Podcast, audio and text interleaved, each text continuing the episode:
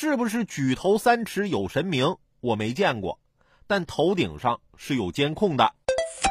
五月二十九号凌晨，四川南充市南部县一个串串店的老板发现店里进了小偷。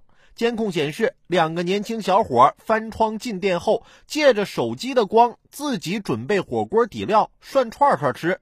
吃完了还刷碗、打扫卫生之后再溜走，连续吃到第三天才被老板发现。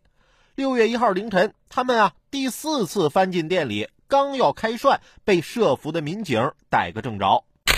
一些人自己在家吃饭都不见得刷碗呢，为了偷吃却能这么勤快。把这勤快劲儿用到工作上，怎么就赚不来吃涮串的钱呢？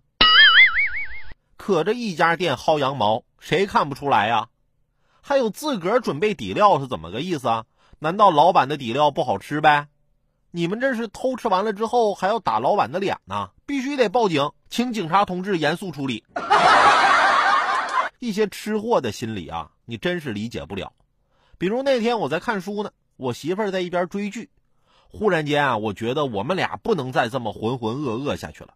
我就跟我媳妇儿说：“哎呀，媳妇儿，咱们没法拉伸生命的长度，但我们可以拓宽生命的宽度啊。”我媳妇儿眨眨眼睛，嗯，你看，虽然我们都没法再长高了，但我们可以继续长胖啊。得了吧，媳妇儿，你可长点心吧。点心？什么点心？